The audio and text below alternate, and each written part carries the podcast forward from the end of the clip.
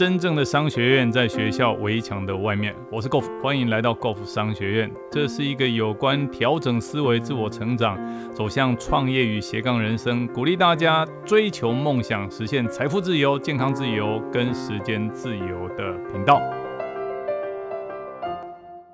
今天的进度为大家念的是以人为本，这个本就是本钱。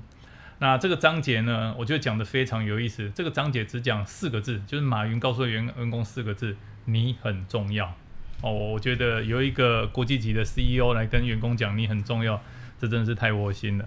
那这个章节讲了几件事，第一件事情就是讲阿里巴巴的定位。哦，他是想要把自己的定位定位在商务，而不是定位在电子游戏。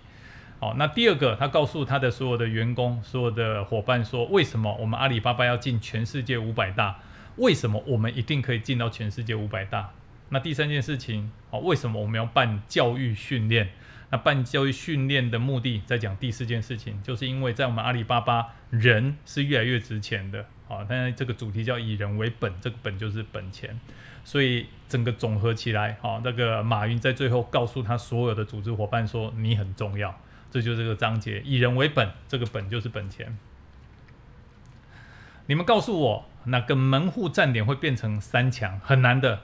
我永远坚信，不同的国家、不同的意识形态，不可能真正在一起讨论。游戏站点更不被看好。游戏站点能挣钱，但不能改变命运。我唯一看到的是商务，商务是人与人之间的交流，商务这块市场巨大无比。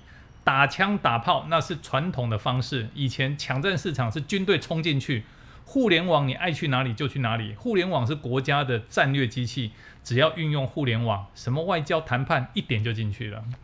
所以我 believe，好，我相信世界上不管是美元还是人民币，只要是货币，全世界的人都喜欢。商业可以使人们增加沟通、增加信任、增加理解。这就是为什么我们锁定电子商务，为什么有可能在中国诞生这样一家公司。如果我们没有做到，那是我们傻，不是市场不存在。第二，希望我们成为世界五百强之一。中国进入世界五百强，绝大多数企业都是国家级，工商银行是国家的，中石油也是。很多老外说中国出那么多五百强，那是国家在竞争，那是国家的。如果阿里巴巴也进入五百强，就不一样了，老外就没话说了。在中国这个真正的商业环境里面，我们学习了西方的运作思想，包括 value 哦价值观、vision 梦想这一套体系，也最早改编这套体系。东方的运作，西方的智慧是全世界的大市场，光西方没办法混。什么是道？东方讲究道，西方讲究理，道和理结合起来才能产生术，术只是表象而已。卢冠球是第一代改革开放人物，是在邓小平时代。后面的企业是将来的一个时代，阿里巴巴应该是在这个时代诞生出来的一面红旗，是改革开放后三十年的产物。我们实际上是在全球化、透明制度、公司治理的思想当中诞生出来的企业。我们希望真正凭自己的本事打进世界五百强，这个使命大家要记住。第三，我们希望成为最佳雇主企业。我们是以人为本的。我说的以人为本，不是外面的以人为本的说法。我说的以人为本，这个本就是本钱。理论上来讲，我们不需要开这样的湖畔学院一起二期，每个人出去干活挣了钱就好，没有挣钱换一个人。天下所有的公司就是这样做的。为什么我们要这样做？我告诉大家，我跟彭雷，哦，原阿里巴巴首席人力资源官，啊，就我跟彭雷讲过。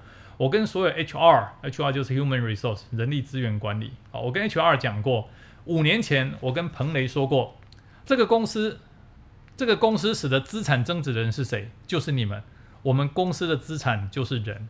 中国号称现在有一万两千名电子商务专家，九千人在阿里巴巴集团。按照财务的说法，东西是越折旧越来越不值钱，而人应该是越来越值钱的。今年进来的员工是一年的员工，五年和八年以上的阿里人，这个人就非常的值钱。假设你在阿里巴巴待了二十年，你把 Savio 关民生最早带进来的制度体系 Value 哦价值体系带出去，还是非常值钱。如果你是普通的工人，就知道按一下电梯，刷一下油漆就过去了。那个年纪越大越倒霉，老头就倒霉。传达室不需要你，现在有的是保安。Savio 越来越值钱，他有这套 value 体系和训练这么多年的经验。电子商务没有历史，我相信三十年以后，我们每个人哦，我们身上每个人的 value 价值越来越大，我们就越来越值钱，因为我们的行业不一样。要想到这一点，你们是公司的资产，公司把你们培育成人，使你们更值钱。例如五个副总裁培养出七个副总裁，这五个总监培养出二十五个总监。但如果五十个总监变成三个总监，那就一塌糊涂了。人民币那是工具，那是可以借的。很多人老是在追求追求卓越的人才，但你不可能找到最优秀的人才，你得找到最合适的人才，变成你最优秀的人才。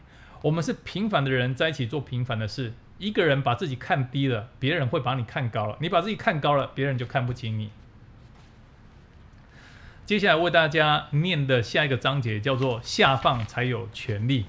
啊，这个章节呢，在讲自己，在讲的是第一个要把自己清空，不要把自己老是放大，太过于 ego 啊。那第二个重点，他讲的是不要成为人人讨厌的领导者。那什么样叫做人人讨厌的领导者？其实这个主题讲的很有意思，下放才有权利。他说哈，第一个啊，领导者什么样会讨厌？第一个不懂装懂，就明明不知道啊，然后这个这个还要装作知道。第二个想要控制。就是权力不下放，就所有事情就是他说了算。那权力不下放的结果，这样的领导者是被人家讨厌的。所以马云告诉大家，下放才有权力。有人说我智商很高，情商很低。其实情商低的人基本上把自己看得很高，认为我智商很高，他把人家当傻子。天底下是没有傻子，除非他真的脑瘫了。你只是没有机会告诉他，告诉他了，他都懂。你有了机会，有了各种机缘，你成为今天的人。你要把自己清空，把自己看低，个子高要蹲下来，不蹲下来就永远跳不高。这是我们的文化价值，是我们的精神实质。我们是平凡的人，但是我们一起做一件非凡的事。我们看别人，永远看比自己高。我们永远要把自己降低。一个人骂自己几句，笑话自己几句，没什么大不了。最蠢的是已经犯了错误，别人都知道，他却以为别人不知道。我曾经丢过一次脸，那就是在湖畔刚刚创业的时候，我们玩杀人游戏，我抽到杀人犯，中途去上个厕所，其实他们已经把杀人犯这个纸条给了我，但是都继续猜，其实是在玩我。你最讨厌老板什么？他装作他很懂一样，还觉得员工傻，其实只是员工不说而已。权力只有下放，下放才有权力，在你的手上，眼睛盯着不是你的权利。让每个人分担一个权利，把每个人都守住，这个时候才真正有权利了。很多人说我要控制，那你永远会失败。阿里巴巴以人为本，人是我们的本钱。大家以后回过来看，最能影响这家公司的人，就永远是阿里巴巴的 leader。要用欣赏的眼光来看。把大家请过来，以上说的这三个目标，是使我们十年之内成为世界最佳公司的目标。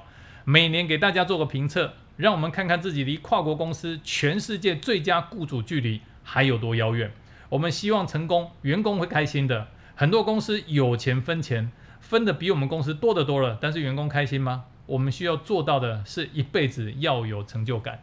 这是今天为大家朗诵的第二个主题，叫做下放才有权利。今天的分享到这里，暂时告一个段落。如果你喜欢我们的节目，欢迎订阅分享。如果你对于我们的内容有任何的问题，欢迎留言，我们一起讨论，共同成长。假设你对于如何创业、如何斜杠人生、如何增加额外的收入，想知道更清楚、更具体的做法，欢迎点击下方的链接并填写表单，我们会尽快的与您联络。今天的节目到这边告个段落，我们下次再见，拜拜。